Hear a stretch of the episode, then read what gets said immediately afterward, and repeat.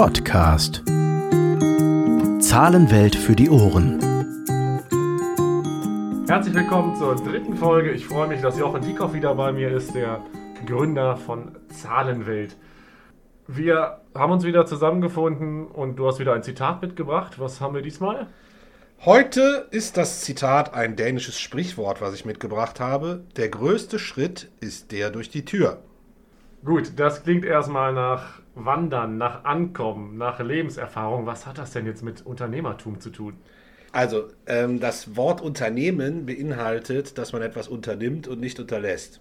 Und wenn man etwas unternehmen möchte, dann muss man irgendwann den ersten Schritt tun. Dieser erste Schritt ist in der Tat auch aus meiner Erfahrung das Schwierigste, weil man sich einfach gegen sehr, sehr viele Widerstände oder auch gut oder schlecht gemeinte Ratschläge durchsetzen muss und einfach sagen muss, ich mache das jetzt, ich will das machen und ich werde das Ding zum Erfolg führen. Du hast ja vier große Schritte oder Bausteine in deiner Unternehmensberatung. Baustein 1 ist diese Gründungsberatung. Da geht es ja vermutlich genau um diesen ersten Schritt. Ganz genau. Das soll wirklich Teil der Beratung sein, dass ich dem potenziellen Unternehmer dabei helfe zu sagen, tu diesen ersten Schritt. Vielleicht muss man dem einen oder anderen auch sagen, tu ihn besser nicht. Oder tu ihn nicht so, wie du es dir überlegt hast, sondern lass uns gemeinsam überlegen, was der richtige erste Schritt ist.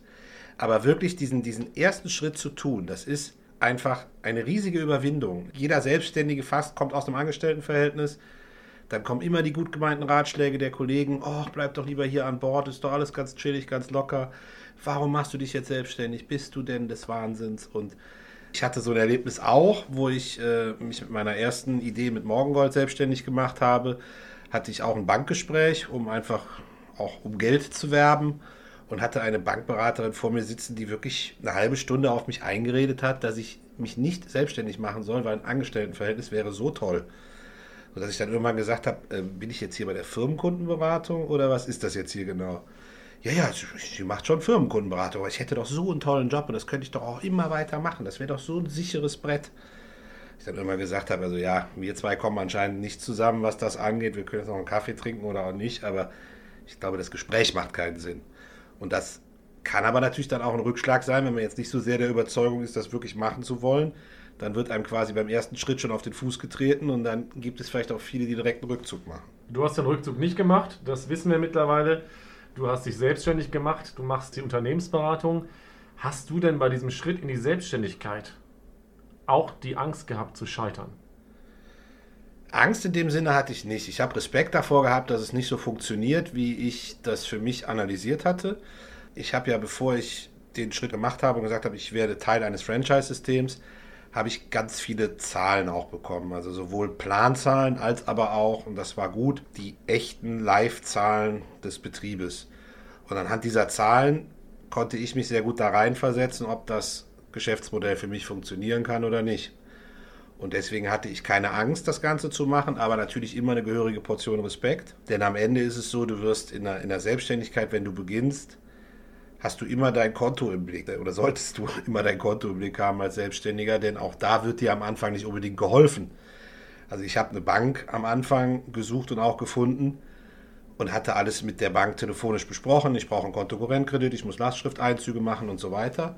Kaum ging es los, hieß es, nee, also Kontokorrentkredit als Gründer können Sie keinen haben und Lastschriften einziehen geht genauso wenig. So, und jetzt stand ich da wie der Ochs vom Berg, weil ich sag mal, ich habe 1000 Kunden übernommen oder 950 und hatte 900 Lastschriften da liegen. Und ich hätte die nicht einziehen dürfen bei dieser Bank. Und habe dann über einen befreundeten Steuerberater, habe ich einen Kontakt zu einer anderen Bank bekommen, hat dann auch funktioniert. Aber da hat man wieder festgestellt, es wird einem nicht unbedingt an jeder Stelle geholfen, Gründer zu sein. Und genau in diese Lücke möchte ich rein, genau in dieser Lücke möchte ich den potenziellen Unternehmern helfen, dass ich einfach sage, pass auf, wir machen das zusammen und wir kriegen das hin. Und selbst wenn der eine Bankberater mal sagt, nee, das ist völliger Käse, dann kann man sich ja auch da mitnehmen, was er denn meint, was Käse wäre, kann das adaptieren und kann trotzdem weitermachen. Das heißt, in deiner Gründungsberatung bist du eigentlich schon da, um diesen ersten Schritt voranzutreiben oder gut zu gestalten? Genau, also es ist ja immer die Frage, wann kommt der Unternehmer auf mich zu? Im besten Fall natürlich, bevor er mit irgendwas startet. Aber das muss man halt schauen. Also wenn der, wenn der Gründer kann ja theoretisch auch schon am Gründen sein und holt sich dann noch jemanden dazu, Also es kommt immer darauf an, in welchem, in, an welcher Stelle er mich sozusagen ins Boot holt. Aber wenn ich es mir idealtypisch überlegen dürfte, würde ich sagen, du hast eine Geschäftsidee, wir sprechen darüber, gucken, wie wir das in eine ordentliche Zahlenwelt bringen und gehen dann damit gemeinsam auf die Bank zu, gucken, dass wir da die finanziellen Mittel bekommen und schauen dann auch, dass das Unternehmen wirklich dann auch so startet, wie wir es geplant haben. Und das müssen wir natürlich auch immer wieder abgleichen anhand der Ist-Zahlen. Du hast gerade gesagt, idealtypisch. Das wollen wir uns mal angucken. Diese Gründungsberatung ist ja einer von diesen vier Bausteinen, die du kreiert hast. Vielleicht sagst du gerade nochmal, welche Bausteine das sind. Ja, also wir haben die Gründungsberatung. Dann haben wir als zweiten Baustein die Fördermittelberatung oder Fördermittelrecherche. Wir haben das Thema Businessplanerstellung und dann die ganz klassische allgemeine betriebswirtschaftliche Beratung und Begleitung. Und für die Gründungsberatung hast du ja idealtypisch, wenn es dann wirklich so nach Papier läuft, auch verschiedene Schritte konzipiert. Wie sehen die aus? Also für mich ist immer der, der Einstieg wichtig und der Einstieg ist dafür da, dass sich der Unternehmer und ich kennenlernen und das ist kostenlos und unverbindlich. Bedeutet, das Erstgespräch ist eigentlich terminiert auf 60 Minuten, das kann aber auch länger dauern. Das ist kostenlos. Da stellt mir der Unternehmer vor, was er, was er machen möchte. Ich gebe erste Rückmeldungen, wie das aus meiner Sicht mit den äh, betriebswirtschaftlichen Rahmendaten funktionieren kann.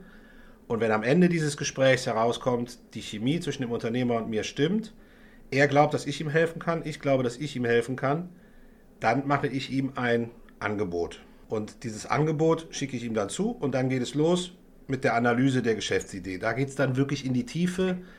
Bedeutet, du sagst, ich möchte eine Pommesbude gründen, dann ist das, die Idee ist relativ klar, das muss man auch nicht lange erklären. Und dann muss man ja aber überlegen, okay, wo möchtest du die Pommesbude gründen? Welche Zielgruppe hast du? Hast du die Zielgruppe, es ist mir eigentlich völlig egal, wer in meinen Laden reinkommt, oder sagst du, ich will ein junges, hippes Publikum ansprechen? Da gibt es ganz, ganz viele Details, die man an der Stelle klären muss. Und das ist für mich zusammengefasst in diesem Punkt Analyse deiner Geschäftsidee. Wenn es jetzt um die Pommesbude geht, der hat irgendwann seinen Standort gefunden, der will vielleicht auch eine Bude bauen. Bist du dann irgendwie auch dabei bei solchen Terminen, Ortsbegehungen oder solche Geschichten? Genau, ich bin bei allem dabei, wo der Unternehmer meint, meine Hilfe in Anspruch nehmen zu können. Ich habe da auch einen relativ breiten Wissensschatz, weil ich auch in meiner Funktion als Angestellter bei der Autobahn Tank- und Rastgruppe durfte ich Raststätten, Neubauten mitbegleiten, ich durfte Umbauten mitbegleiten, ich durfte Neuimplementierungen mitbegleiten. Und da muss man einfach gucken, wo hat der Unternehmer das Gefühl, dass ich ihm weiterhelfen kann. Und klar, auch meine Bewertung bin ich auch der Meinung, dass das Sinn macht. Es macht mit Sicherheit nicht Sinn, an jeder Stelle dabei zu sein. Aber wenn ich natürlich diese Sicherheit geben kann oder auch einfach meine, meine Beratungsleistung dem Unternehmer weiterhilft, dann bin ich auch gern dabei, wenn irgendwo der Grundstein gelegt wird, sage ich mal. Das sind immer noch die ganz frühen Schritte der Gründungsberatung. Was baut dann darauf auf? Wenn wir jetzt mal sozusagen die Geschäftsidee rund haben, dass ich sage, ich habe es komplett verstanden und kann es auch einem fremden Dritten erklären, dann kommen wir zur Ideensammlung, aus der wir dann den Businessplan erstellen. Das bedeutet, das ist eigentlich so, das sind zwei Schritte, die man aber eigentlich, glaube ich, parallel macht. Dass man wirklich sagt, okay, wir haben jetzt die Pommesbude als Idee und jetzt müssen wir einfach mal sagen, wie viele Menschen wollen wir damit erreichen? Was soll so eine Pommes kosten? Was kommt danach heraus? Verdiene ich 1000 Euro im Monat an Umsatz oder mache ich 10.000 Euro an Umsatz oder wie sieht das aus? An welchen Tagen möchte ich geöffnet haben? Was sind meine Öffnungszeiten? Möchte ich Mittagsgeschäft, Abendsgeschäft, Morgensgeschäft, was auch immer? All das müssen wir quantifizieren und müssen wir in einen Businessplan einbauen, der immer bei einer Gründungsberatung mit dabei sein wird, auch wenn es bei mir noch ein eigener Kernbaustein ist ist es bei einer Gründungsberatung immer unerlässlich, diesen Businessplan zu erstellen. Wenn dieser Plan jetzt steht und unterm Strich kommt bei raus, der Gewinn ist nicht hoch, was passiert dann? Sagst du dann so, wir schmeißen die Flinte ins Korn oder gibt es irgendwie noch Möglichkeiten? Also wenn der Gewinn, der da rauskommt, nicht die richtige Größenordnung hat, dann muss man sich überlegen, und das werde ich mit dem Unternehmer gemeinsam tun, welche Stellschrauben haben wir denn jetzt, um diesen Gewinn zu verbessern.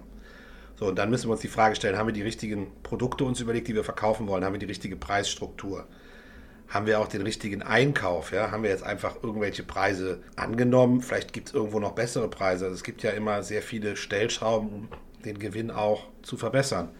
Und da ist es dann für mich so, dass ich schon sage, lass uns das Ganze realistisch betrachten. Und wenn nach allen äh, Gegebenheiten, die wir jetzt berücksichtigen können, am Ende immer noch zu wenig rauskommt, da müssen wir uns auch ganz klar in die Augen gucken und sagen, es macht keinen Sinn. Wir können diese Geschäftsidee so nicht umsetzen. Auch mit allen Adaptionen, die wir uns überlegt haben, funktioniert es nicht. Also müssen wir sagen, wir müssen entweder was anderes machen oder wir müssen das konkret leider sein lassen. Ich habe noch eine Frage im Kopf. Wenn wir jetzt diesen Frittenbudengründer mal uns vor Augen führen. Vielleicht ist das ein junger Student, vielleicht ist das einer, der Mitte 20 ist, ein Studium in der Tasche hat. Warum sollte der sich einen Berater wie dich leisten? Und kann er sich das überhaupt leisten? Ja, also das leisten können, das sollte auf jeden Fall möglich sein, denn am Ende des Tages sind es ein paar tausend Euro, über die wir sprechen. Es kommt auf den Beratungsumfang an. Aber wenn ich die als Gründer nicht bereit bin zu investieren, damit meine Geschäftsidee auf möglichst solidem Fundament steht, dann sollte ich mir nochmal grundsätzlich überlegen, ob ich bereit bin, in dieses Risiko zu gehen. Denn ich muss, ich muss an so vielen Stellen investieren als Gründer und die sollten wir auch alle mit berücksichtigen. Es gibt auch später einen Steuerberater, der Geld haben möchte. Es gibt einen Rechtsanwalt, der vielleicht irgendwelche Verträge aufsetzen muss. Und all das sind so Kostenpositionen, die manchmal bei der Gründung vergessen oder vernachlässigt werden und wo ein Gründer auch sagt, nee, ich sehe das jetzt nicht ein, ein paar tausend Euro für Rechtsanwalt, Steuerberater, Unternehmensberater auszugeben. Das wirst du aber machen müssen, wenn du erfolgreich sein möchtest, weil sonst hast du später irgendwelche Folgen, die du nicht berücksichtigt hast und dann kommen viel größere Kostenpositionen auf dich zu. Also der, der Frittenmensch, der Imbissbudenbesitzer hat dich jetzt im Boot. Wir haben schon einige Schritte gehört aus der Gründungsberatung. Was kommt da noch mit rein? Genau, also wenn wir den Businessplan erstellt haben, dann wird der ausgearbeitet von meiner Person und wir werden ein äh, Businessplan-Konzept haben, was wir dann potenziellen Geldgebern vorstellen können. Bedeutet, jeder Gründer braucht meistens etwas Kapital. Es gibt in, in Deutschland glücklicherweise sehr, sehr gute Möglichkeiten, an Kapital zu kommen. Die äh, KfW, Kreditanstalt für Wiederaufbau, im Moment in aller Munde, aber grundsätzlich sind die auch immer so unterwegs, dass das, die immer Gründung in irgendeiner Art und Weise absichern. Das heißt, dass auch Leute, die jetzt nicht unbedingt 100.000 Euro auf der hohen Kante liegen haben, dass auch die ein Unternehmen gründen können. Dabei bin ich dann behilflich, dass wir wirklich das Zahlenwerk so rund haben, dass am Ende der Gründer damit zur Bank gehen kann. Ich begleite den Gründer auch bei diesen Bankgesprächen, wenn er es möchte. Allerdings muss immer völlig klar sein, dass der Gründer derjenige ist, der seine Geschäftsidee vorstellt und nicht ich derjenige bin, der die Geschäftsidee vorstellt. Weil das für den Banker immer der ausschlaggebende Punkt ist, der leiht nicht mir das Geld, sondern er leiht das dem Unternehmer. Und der Unternehmer muss den Banker davon überzeugen, dass das Ganze auch funktionieren kann. Und ich kann dabei behilflich sein, ja, auch mit dem Konzept, was wir vielleicht dahinter legen und sagen, okay, wir haben jetzt auch nicht nur einen Businessplan erstellt, sondern wir haben auch uns vorgenommen, uns in der Zukunft im Quartal einmal zusammenzusetzen oder wie auch immer, die Zahlenwelt weiter zu begleiten. Und das ist dann auch der letzte Schritt in der Gründungsberatung oder das ist dann schon der Ausweg aus der Gründungsberatung, ist dann die betriebswirtschaftliche Begleitung, die für mich persönlich auch sehr wichtig ist, weil ich da einfach dem Unternehmer dabei unterstützen möchte, zu sagen, das haben wir uns mal vorgenommen und so sieht es heute aus. Und das muss halt immer in irgendeinem Verhältnis zueinander stehen. Und wenn das zu weit voneinander abweicht, dann muss man sich überlegen, was können wir tun, um wieder gegenzusteuern. Wir machen das in diesem Podcast ja Schritt für Schritt. Das Sprichwort von heute heißt ja, der größte Schritt ist der durch die Tür. Soweit sind wir jetzt. Also wenn wir diese Gründungsberatung abgeschlossen haben, haben wir den ersten Schritt durch die Tür gemacht. Und der nächste Schritt lautet wie? In der nächsten Folge werden wir uns noch mal genauer damit auseinandersetzen, was konkret ist ein Businessplan, was muss da hinein. Und das wird sehr viel detaillierter darum gehen, zu welchen Anlässen braucht es einen Businessplan. Den braucht es nämlich nicht nur für Gründer, den braucht es auch in anderen Unternehmensphasen. Und da wollen wir das nächste Mal drüber sprechen. Ich freue mich schon. Für heute machen wir den Deckel drauf. Danke, Jochen. Danke dir.